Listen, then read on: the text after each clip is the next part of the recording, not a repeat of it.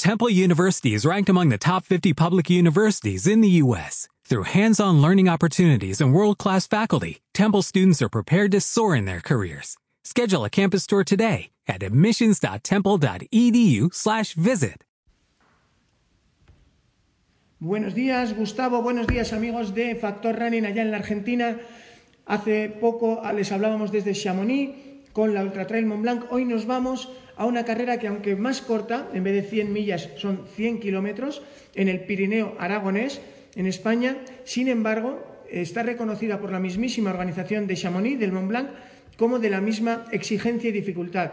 Como saben, pueden ganar 6 puntos para eh, participar en la Ultra Mont Blanc corriendo las 100 millas de Chamonix, o bien pueden ganar los mismos 6 puntos corriendo estos 100 kilómetros. ¿Por qué? Miren ustedes, bueno, porque en estos 100 kilómetros se sube un Everest, es 8.848 metros de desnivel y además la gran diferencia respecto a Chamonix es que aunque alcanzamos alturas superiores a esa carrera, allí se llega hasta 2.500, aquí se llega casi casi hasta los 3.000, además se hace por terreno mucho más técnico y mucho más de alta montaña. Así pues, hoy tengo tres invitados de lujo con nosotros que van a explicarnos los distintos aspectos, Gustavo, que hacen única esta carrera que forma la tercera etapa del circuito Alpin Ultras. Después de estar en los picos de Europa con Desafío el Cainejo y de estar en el Pirineo catalán con Ultratrail Balsdanio, ahora venimos al Pirineo aragonés para vivir esta carrera. Entonces, empezamos desde el punto de vista de Aragón, que es la región, para que, conozcan ustedes qué es el Alto Aragón y qué tiene de especial dentro de las montañas españolas. Bienvenido, Mariano. Hola, buenos días, Sergio. yo creo que la característica más importante de la prueba o de nuestra tierra es el Pirineo, el Pirineo y sus montañas. En este caso, como has dicho muy bien, pues se alcanzan los casi los 3.000 metros en una carrera, que no es poco y además es que se va a recorrer todas las montañas y todos los picos emblemáticos de alrededor de la localidad de Canfrán. Yo creo que, que, es una zona ideal para las carreras de montaña por las características del terreno eh, y por eso por la cuestión que muy bien has explicado tú de la dificultad eh, técnica y la dureza de la prueba. Por cierto, Gustavo, aquí el señor director general de deportes, tuvimos el gusto de verle, estar, estuvo con nosotros el año pasado en uno de los habituallamientos de la prueba en altitud en la zona del Ibón de Ip, si no me equivoco, me comentabas. Sí, así es. Explícales un momento cómo es el paisaje de acá para ver que un argentino, qué son los ibones, qué son las crestas. Bueno, un ibón es como un pequeño lago que se genera en un circo de, de montañas Estamos hablando de montañas que están por encima de los 2.000 y pico metros y llegan pues, hasta los 3.000. Es una zona muy pedregosa, mucha piedra suelta, eh, poca vegetación y, y mucho desnivel, eh, digamos, eh, en, corto, en cortometraje. Es, es, una zona muy escarpada. Y realmente yo creo que no soy un especialista en carreras de montaña, pero me parece que de una dificultad alta. Sí, según la ITRA, la International Trail Running Association, Gustavo, la tercera carrera más técnica, de, la tercera ultra más técnica de España, solo por detrás de dos pruebas situadas en Picos de Europa, la Alpin Ultras Desafío el Cainejo y la Travesera de Picos, que era campeonato de España este año. Así que ya lo puedes decir. Otro detalle para nuestros oyentes argentinos, Mariano, y ya con esto terminamos, es que Canfranc no solo te ofrece un entorno único para deportes de montaña, con más de 300 kilómetros de senderos balizados, con escuelas de escalada deportiva en Col de Ladrones, barrancos como Chinipio Aguaré, sino que también esto ha sido un nudo histórico. Por aquí tenemos todo tipo de caminos, historias, pues el Camino de Santiago, la Estación Internacional. ¿Qué, qué le dirías tú a un argentino que serían dos, tres cosas que en Canfranc no se puede perder? Bueno, me lo pones muy difícil, porque tiene, tiene muchas cosas que ver en Canfranc y en sus alrededores. Pero bueno, yo creo que eh, es un círculo alrededor de, de, Canfrán donde tiene una variedad de picos muy de, gran altitud y, una cierta dificultad. Eh, tiene en invierno sus estaciones de esquí activas en la zona y, bueno, eh, yo creo que lo que tiene que hacer es disfrutar de, la montaña pirenaica. Al que no la conozca, desde luego, creo que a un argentino le gustaría, me gustaría verla y vivirla. Sí, yo creo que eh, a mí, por ejemplo, yo vengo aquí cualquier día de los 365 del año. Como decía Mariano, es uno de los pocos lugares del mundo donde tienes tres estaciones de esquí mm, prácticamente mm, como parte del pueblo. Formigal, Candanchú, Bastún. Tienes Camino de Santiago, el Camino de Santiago Aragonés. Tienes mm, rutas de montañeros desde los pioneros como Russell, la vía Russell Alcollarada y muchas similares y todo tipo de, actividades de montaña. De hecho, hay otra cosa que es que la gente de aquí está muy implicada. Estamos hablando de un pueblo de 300, mm, 400 habitantes, de los cuales 200 y pico forman parte de la organización. Así que vamos a hablar también con el director de carrera, Alex Varela, bienvenido. Bueno, buenos días, Sergio. Para que nos explique cómo es posible que en estos 11 años haya ido creciendo paso a paso, paso a paso, y un pequeño pueblo de 300 habitantes en mitad del Pirineo aragonés reciba este fin de semana visitantes de las 17 comunidades autónomas españolas, de 12 nacionalidades distintos. Mm, ¿Cuál ha sido el secreto? A ver, yo creo básicamente que el pueblo ha hecho que la carrera sea suya, ¿no? Es el pueblo quien saca la carrera adelante, gracias a ellos sale adelante y está claro que hay un director, hay un organizador, pero al fin y al cabo son todos esos habitantes que estamos hablando que están en el pueblo son los que, los que la sacan adelante y los que hacen que la carrera sea lo que es. Muy bien. Eh, explícale a un corredor de montaña es que venga de la Argentina aquí, por cierto, tenemos algún venezolano y algún australiano, el que llegue, igual que yo tuve la suerte, Alex, de ser el primer español en acabar las 100 millas de Leadville, lo haría el tiempo que, que tardara, en mi caso 28 horas, pero eso ya queda para la historia. Así que acá creo que estamos esperando todavía el primer argentino. ¿Te suena si algún argentino tuvimos ya? En la, en la Ultra no tengo constancia de que haya habido ningún argentino. La verdad es que aquí va a encontrar unos paisajes espectaculares. Eh, no, está claro que no es la Patagonia, ¿no? No es esos glaciares que, que hay allí, ¿no? Que también son impresionantes. Pero el poder hacer un doble kilómetro vertical dentro de una Ultra de 100 kilómetros, eso en muy pocos sitios se puede hacer, ¿no? Dentro de la carrera pues se pasa casi el 70% por encima de los 2.000 metros y bueno, el poder recorrer en 100 kilómetros 7 valles y 13 picos haciendo cima, ¿no? que en muchas carreras lo que se hace es pasar de valle a valle por los collados y aquí no, aquí se pasan por las cimas, es una de las diferencias que, hay de la prueba.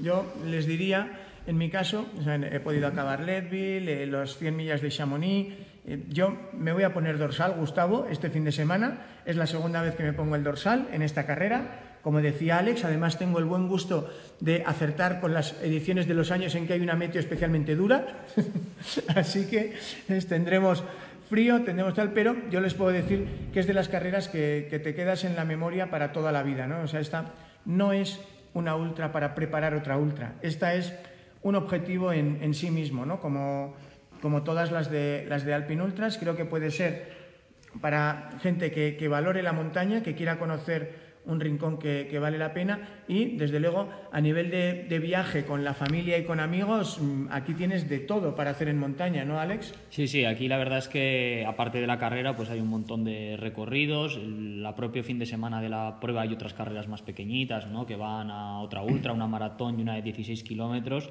que se puede hacer incluso andando, andando dando 8 horas para hacerla con toda la familia. Y a lo largo del año también tenemos un montón de recorridos, hay más de 300 caminos eh, balizados actualmente y eh, en poco menos de un mes tendremos lanzada lo que es un espacio trail para que puedan venir a disfrutar todo el mundo de estos senderos que se recorren durante la prueba de la Canfran Canfran. Hablarnos un poco más de esa idea, porque yo creo también que en la Argentina podríamos hacer algo así, es cómo utilizar todo el trabajo de una carrera y una organización de montaña que, dura un fin de semana para que eh, yo pueda volver con mi familia y mis amigos cualquier día del año y recorrer sin dorsal y sin la presión del tiempo esos lugares que, me enamoraron, que descubrí, recorrer y, compartirlos sin, presión de cronómetro, ¿no? solo para vivir la montaña. ¿Cuál es este proyecto del centro permanente de, de Alpin Ultras? Sí, se va a hacer lo que es un espacio trail aquí en Canfrán y en él lo que va a haber es 49 rutas que estarán con casi 500 kilómetros de senderos geolocalizados, ¿no? Porque una cosa que tenemos clara aquí en Canfrán y es una de las cosas que tenemos desde hace ya tres años en el Madrid obligatorio es que el material tiene que ir señalizado. Eh, queremos que el, todo lo que lleve los corredores, que, el monte quede igual de limpio más que cuando, cuando empiezan. ¿no? Y siguiendo un poco lo que son estas pautas, pues en la estación de trail lo que queremos es hacer un, un marcaje geolocalizado con una aplicación que el corredor vaya siempre sobre su trazado, que no se salga, pero que intentará generar el menor impacto sobre lo que es el medio ambiente. Muy bien, pues ya saben, la parte de las carreras la pueden seguir en canfrancanfranc.com, en el Facebook y por supuesto también en Facebook de Alpin Ultras. Gracias Alex y vamos Gracias a, vosotros. Vamos a terminar con Fernando Sánchez, alcalde de Canfranc y también deportista de, de, montaña con historia. Hoy le podemos ver con la bici de montaña, hace años también con los esquís, porque comentábamos, Fernando, que aquí en Canfranc es un pueblecito enclavado en pleno Pirineo, rodeado por tres estaciones de esquí, por 10 mm, o 12 montañas emblemáticas de hasta casi 3.000 metros. Y intenta explicarle a un mm, corredor argentino o a un enamorado de las montañas de Argentina eh, ¿Por qué vale la pena viajar con su familia y sus amigos aquí y pasar no solo el día de carrera, sino algunos días más y llegar a conocer mejor lo que es el Alto Aragón? Sí, bueno, Canfrán es un sitio tremendamente singular. Hay que conocer un poco la historia. Se hizo, Canfrán Estación se hizo por un tema de comunicaciones, es decir, es un sitio en principio que no estaba adaptado para que hubiera una población. Entonces, eh, en 1928, sobre los 1900 se decidió hacer aquí una estación y una comunicación y por lo tanto hubo que eh, ese entorno hostil habilitarlo para que fuera para que fuera bueno para que pudiera haber un pueblo ¿no? entonces hubo unas intervenciones también en torno a la montaña una reforestación unas protecciones eh, de tema de aludes de, de canalización de barrancos etcétera y eso explica que Canfrán no esté en una zona alta como muchos de los pueblos para bailar, está en una zona todo lo contrario, en una zona baja. Y es espectacular estar en el pueblo y ver las montañas que casi te invaden, ¿no? Es, es estar en la propia montaña, estar en el propio bosque y es espectacular. yo creo que eh, he viajado mucho por la montaña porque me encanta y es un pueblo muy singular en ese sentido y es único, ¿no? Entonces sales de lo del, si vienes aquí a un hotel o a una vivienda, etcétera, y sales y ya estás en el bosque. Estás en la montaña y directamente disfrutas de, porque está, es un pueblo inmerso en, en, la montaña y en el bosque, ¿no? Y tiene una singularidad, eh, bueno, que, que, es muy valorable en ese sentido. A ver, yo, para los que nos estén siguiendo desde la Argentina, yo les animaría a googlear el icono más conocido de, de Canfranc, Estación Internacional Canfranc, y verán, Fernando, eh, llama mucho la atención, en pleno Alto Pirineo, es como un enorme Titanic varado allí en mitad de las montañas. Es una estación de, como decía antes Fernando, de, tipo Belle Époque, en pleno 1920, mm, 30, esos años, con ese estilo tan característico que además se está restaurando ahora. Y yo creo que a cualquiera que la haya visto no deja de impresionarle, ¿no? La estampa de, esta maravillosa estación, 300 metros de largo, en, en materiales nobles y detrás las montañas, que es lo que impresiona, ¿no? o sea, está incrustada en la propia montaña, es, es, increíble, es un paisaje único que, que, viene muchísima gente a lo largo del año a verla y a, disfrutarla, ¿no? Entonces, visitas el patrimonio y luego ves, la, como digo, las montañas, ¿no? Y Canfrán está en un sitio que en principio no tenía que haber un pueblo, no tenía que haber gente viviendo, era del, del, antiguo poblado que está un poquito más, más abajo, eran los campos en los que utilizaban en verano para, para poner sus patatas, sus cosas, ¿no? Y para traer el ganado, ¿no?